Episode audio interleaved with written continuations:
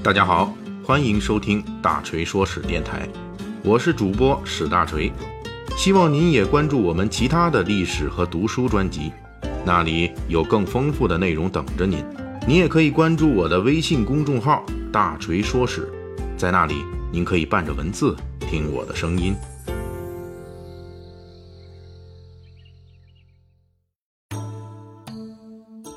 最近几天，NBA 美国职业篮球联赛的季后赛啊，这东部、西部决赛正在进行的如火如荼。有分教是东边是三旬老汉敌群绿，西边是灯泡升空战水花。咱们大锤说史毕竟是个历史栏目啊，不是一个体育栏目。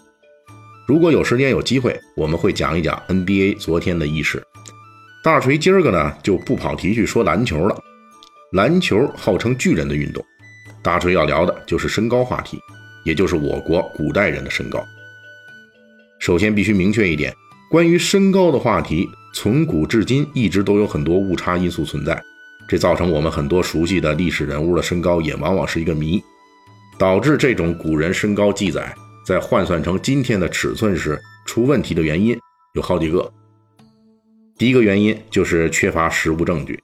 也就是古人尸骨啊，出土量的样本不多，尤其是一些具体人物，比如公元二十三年绿林军与王莽军的昆阳大战中，王莽军中就有身高一丈的巨无霸登场，这是正史记载中出现了身高一丈的第一人，因为这位巨汉的名字啊，真的叫做巨无霸，因此巨无霸这个名字就成了后世所有大个子猛男的代称。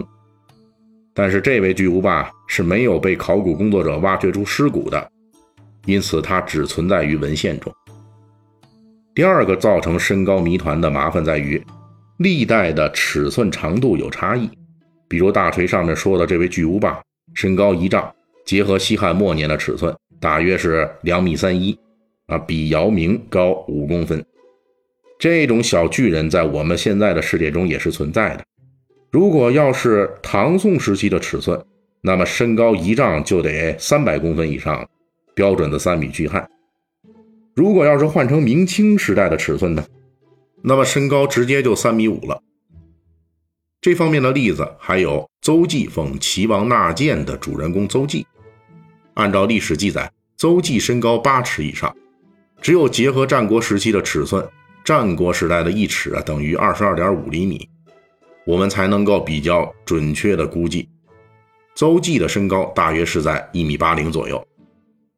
第三个导致古人的身高记录有误差的因素是，在很多古代文字记录中，作者在记录身高时不一定使用的是他生活年代的尺寸，往往会根据生活习惯或者某种原因使用了过去某个时代的尺寸，结果造成更大的误差。比如我们常常说的七尺男儿。其实是沿用了秦汉时期人们对普通男子身高的一个基本认知。成书于秦汉时期的《灵枢经》认为，当时普通人的身高大约在七尺五寸左右，按照当时的尺寸，也就是一米七二点五。但是到了唐代，医书仍旧沿用《灵枢经》中正常人身高七尺五寸的说法。那问题是，唐代一尺接近三十厘米，换算起来就变成了正常人身高基本都在二米二以上。这就出了问题了。第四个造成古人身高存在误差的因素，就是文献记录中的身高，并不是我们现在这种基于测量得出的准确身高，其中一部分啊，来自于当时人们见面时目视估测的，那么这个误差也就不可避免了。另外，根据考古发掘的骨骼来估算，古代人的身高有两个基本特征，第一个是不同时期的身高有差别。并不一定是年代越古老，这身高越高或者越矮，因为身高主要跟生活环境、营养情况有关系。比如目前发现的新石器时代的身高，就要比先秦时期的人高一些，而先秦时代的身高到了汉代又有所提高。这种情况在西方同一时期也陆续出现，平均身高的高低差距多的时候可以达到十厘米之多。现代学者推测。这可能跟不同时代人类的肉食比例有关系。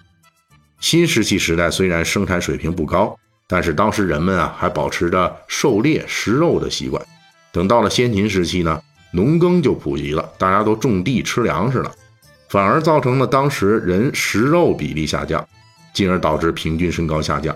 您看到了吧？这一个要想长得高点，还得多吃肉。而到了汉代呢，因为生产的恢复以及家畜的养殖等因素，肉食比例再度升高，身高也随之又升高了。